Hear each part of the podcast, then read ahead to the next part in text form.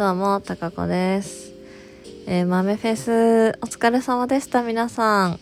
えー、豆さん、お疲れ様でした。そして、ありがとうございました。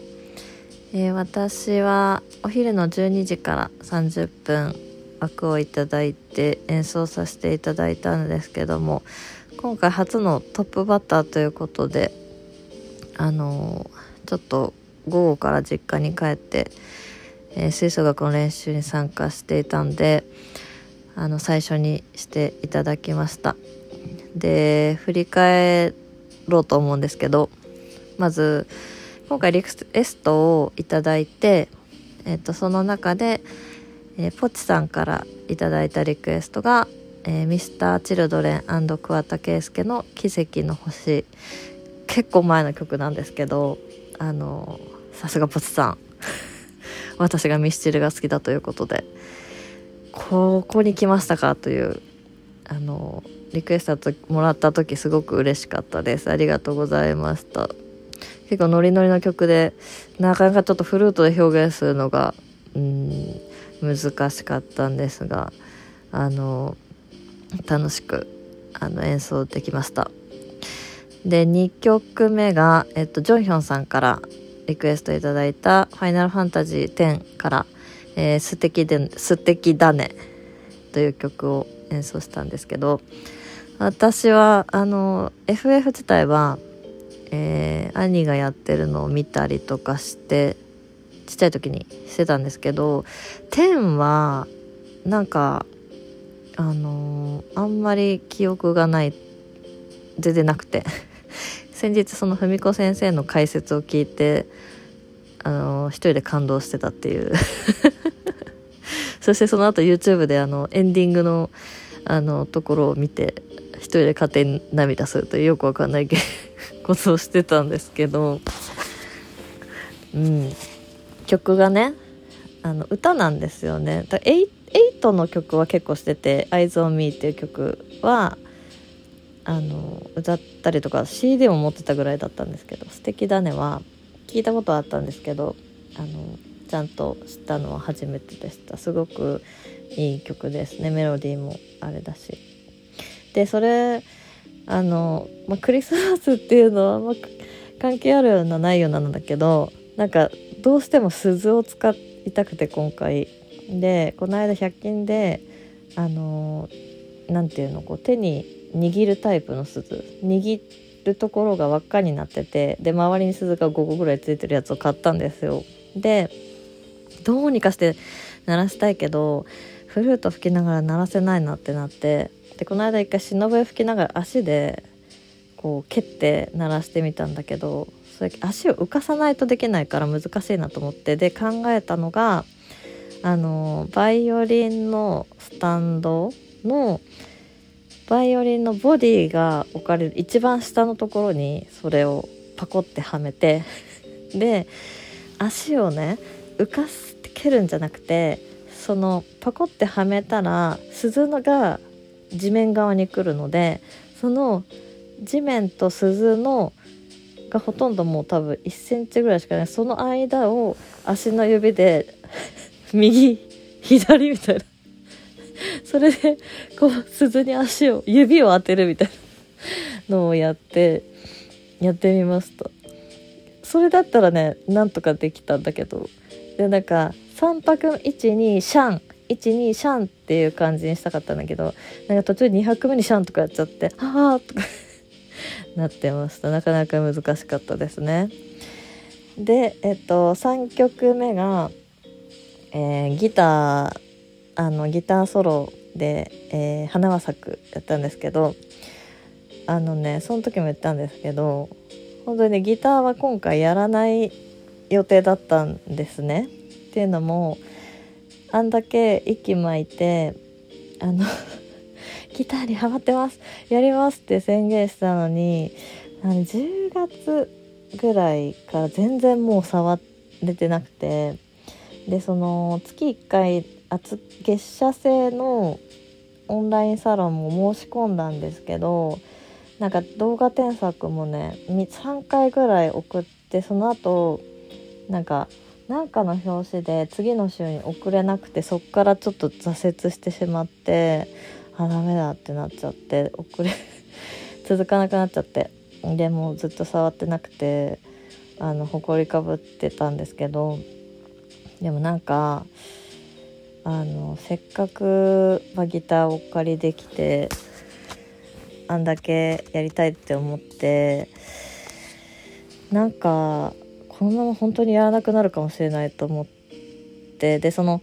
本当にもうまあ触ってなかったからそのオンラインサロンも大会しちゃったんですよね。お金がもったいないってなっちゃって。で豆フェスでなんか皆さんにこう豆フェスの前に結構フルート配信をしてたんですけどその度に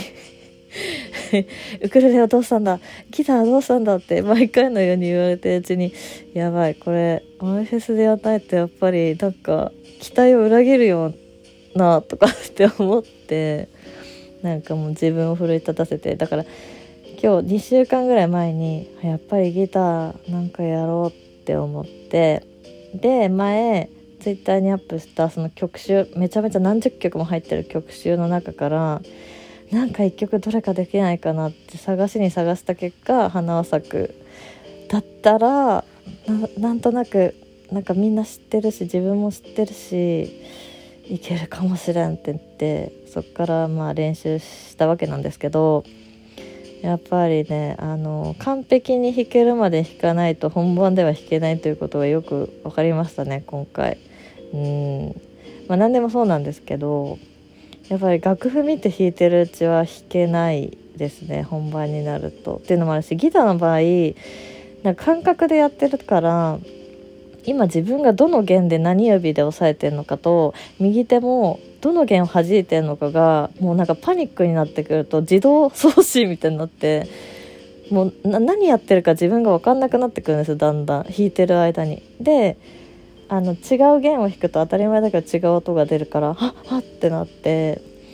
なんかメロディーじゃない音が鳴ったりとかしてて本番はもうボロボロだったんですけどなんかうんでもまあ最初の頃ってそうだったなっていうのを思い出しました。フルートも必死になんか楽譜を追ってやってた時期があったなと思って。だからすごくいい機会をいただいたなと思って